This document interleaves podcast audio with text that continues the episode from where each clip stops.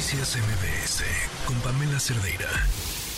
Y bien, en los últimos meses, si no es que un par de años atrás hemos visto un avance en materia de derechos laborales en nuestro país. Ahí está, por ejemplo, el tema de las vacaciones dignas. Y bueno, aunque se ha avanzado, lo cierto es que aún hay pendientes para estar pues a la vanguardia en esta materia. En la línea telefónica tenemos a Jorge Sales. Él es especialista en Derecho Laboral y Capital Humano. Vamos a hablar precisamente sobre el tema de la reducción de la jornada laboral. Jorge, ¿cómo estás? Buenas tardes. Hola, Oscar. Buenas tardes. Oye, pues, ¿qué tan lejos está nuestro país de que haya una reducción de la jornada laboral? Mira, yo creo que en, eh, en términos, digamos, temporales, esta es una reforma que seguramente va a ver la luz hasta el próximo sexenio. Eh, hemos hecho muchos análisis eh, aquí en la firma. Primero hay que reformar la Constitución, no es solo reformar la ley del trabajo, y tú sabes que Morena no puede ir solo a una reforma constitucional, el grupo parlamentario.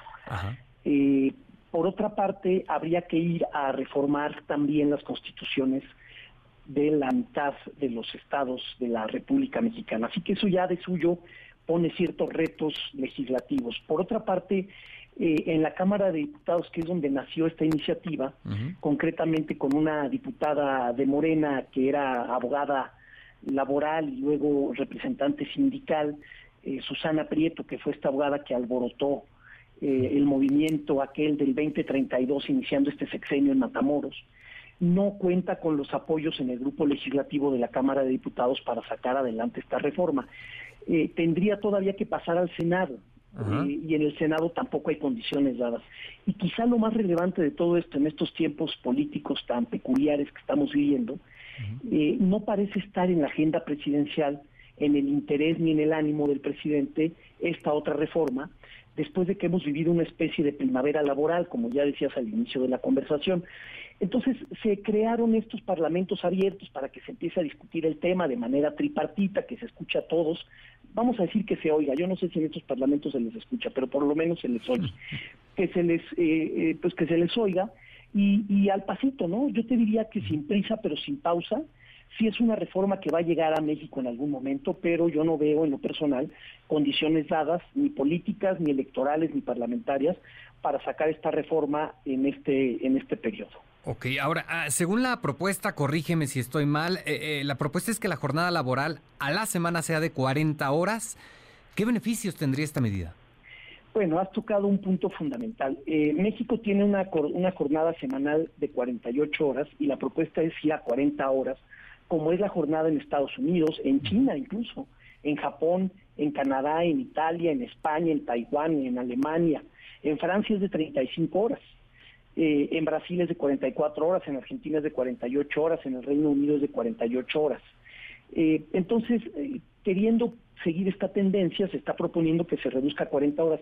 El gran tema y la gran pregunta aquí, y creo que ahí al sector empresarial le ha faltado una cierta amplitud de miras en las discusiones, ¿para qué, Oscar? ¿Para qué queremos tener 40 horas?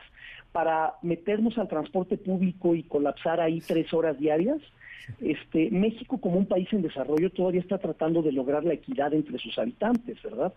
Eh, y estas desigualdades se agravan cuando no se tiene tiempo para las personas, para trabajar a cambio de un ingreso, para estudiar, para capacitarse y conseguir un mejor empleo, y eso es un gran elevador social para buscar un mejor futuro. Eso no se está hablando en las discusiones. ¿Para qué queremos reducir la jornada?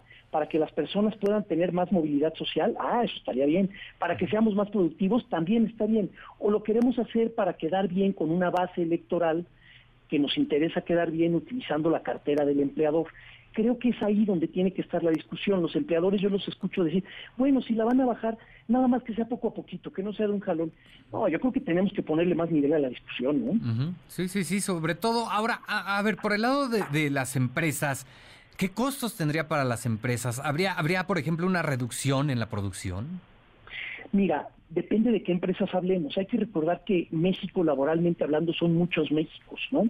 Este, tienes el México de la maquila, de, la, de las plantas de producción, eh, que son altamente competitivas, que crecen a tasas eh, asiáticas y que exportan y que pagan salarios 800% menos que en Estados Unidos, hablando de salario mínimo, ahí van a tener que contratar más personal para poder seguir produciendo, pero los márgenes a lo mejor lo pueden o no lo pueden permitir. Pero imagínate que hablas de una pyme, de un pequeño negocio, que pyme no quiere decir que sean pobres, ¿eh?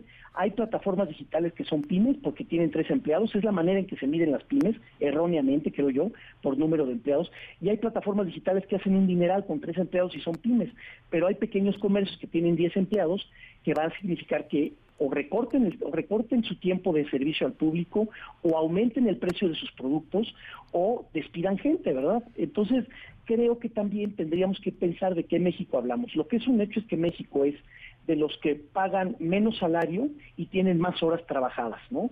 Estados Unidos, por ejemplo, paga más salario y tiene menos horas trabajadas. Creo que esto se tiene que revisar de manera integral y yo no veo en la discusión eso, una discusión holística nada más se está hablando de reducir la jornada, pero no se está evaluando todo lo que hay alrededor de ello. Y es que, y es que muchas veces se habla de romper este mito, ¿no? De que entre más tiempo se elabora, más productivo es un trabajador, pero por supuesto la discusión da para muchísimo. Da para mucho y tenemos que buscar y empujar que la discusión cubra todos los demás aspectos. No, no es nada más bajar la jornada.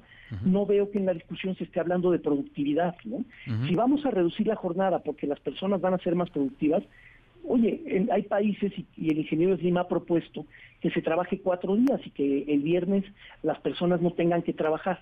Bueno, yo creo que todo es discutible. El asunto es que se hagan discusiones integrales y no reformas que nada más parecen ser ideas, ocurrencias legislativas para quedar bien utilizando los recursos del sector patronal. Y el sector patronal también tiene que poner discusiones de nivel, ¿verdad? Y, proponer cosas al gobierno, no nada más decirle, bueno, si me vas a cambiar esto, pues que sea poco a poquito. Yo creo que no estamos ya en ese nivel. Híjole, la negociación, eh, por supuesto, va a dar para mucho. Parece no sencilla precisamente la negociación para que avance esta propuesta, pero bueno, estaremos esperando a ver qué ocurre con esta iniciativa que está allá en la Cámara de Diputados. Te agradezco mucho, Jorge. Buenas tardes. Gracias, Oscar. Buenas tardes. Noticias MBS con Pamela Cerdeira.